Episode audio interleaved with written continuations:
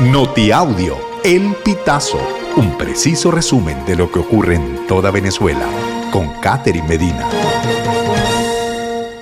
Saludos estimados oyentes. A continuación hacemos un repaso informativo por las noticias más destacadas hasta este momento.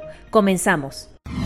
Canciller Iván Gil aseguró que inhabilitados pueden ser elegidos, pero no ejercer cargos. El ministro de Relaciones Exteriores, Iván Gil, negó este miércoles 11 de octubre que en Venezuela exista algún ciudadano que haya perdido su derecho a elegir o ser elegido. Así lo detalló Gil cuando se refirió al tema de las inhabilitaciones durante la comparecencia de Venezuela ante el Comité de Derechos Humanos de la ONU. Agregó que lo que se ha visto en la prensa venezolana es el caso de algunos personeros políticos que han sido inhabilitados de cumplir funciones dentro de la administración pública, pero que no se les ha quitado su derechos políticos. Sindicalistas afirman que algunos docentes han renunciado por maltrato de las autoridades. Representantes sindicales del gremio docente denunciaron que son víctimas de maltrato por parte de los jefes territoriales, políticos y partidistas, así como por funcionarios de seguridad, quienes los amenazan con meterlos presos, votar o sacar de las nóminas de las instituciones. Le hacemos un llamado porque esta política no está resultando. Es antieducativa e inhumana.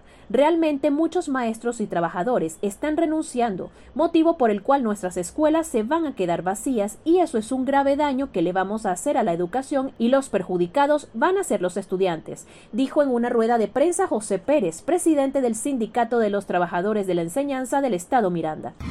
Trabajadores públicos en Anzuategui nos dieron una propina y no aguinaldos. 100 bolívares. Este es el depósito bancario que recibió la gran mayoría de los trabajadores del sistema de salud público en Anzuategui como adelanto de sus aguinaldos. Nos dieron una propina y no aguinaldos, sentencia el coordinador general del Movimiento de Trabajadores de la Salud, Edison Hernández. Hernández declaró al Pitazo este 12 de octubre que el monto es el mismo del año 2022. Justicia Electoral Argentina no autorizó realización de primaria de la oposición venezolana.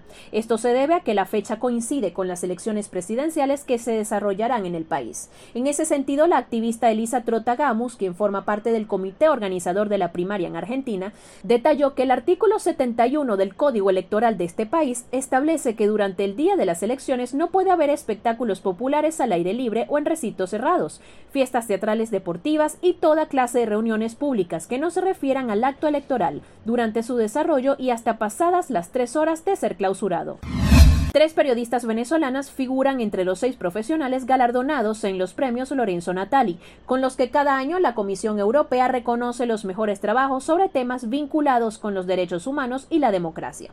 Las periodistas venezolanas Claudia Smolansky, Carmen Victoria Hinojosa y una tercera compañera bajo anonimato por razones de seguridad ganaron la categoría internacional del premio por su trabajo La tortura es la vecina, un reportaje de investigación que documenta los testimonios de víctimas torturadas en sitios no oficiales por el gobierno de Nicolás Maduro. Estimados oyentes, este ha sido el panorama informativo hasta esta hora. Narró para ustedes Catherine Medina. Estas informaciones puedes ampliarlas en nuestra página web, elpitazo.net. También recibimos tus denuncias vía SMS o WhatsApp a través del 0414-230-2934.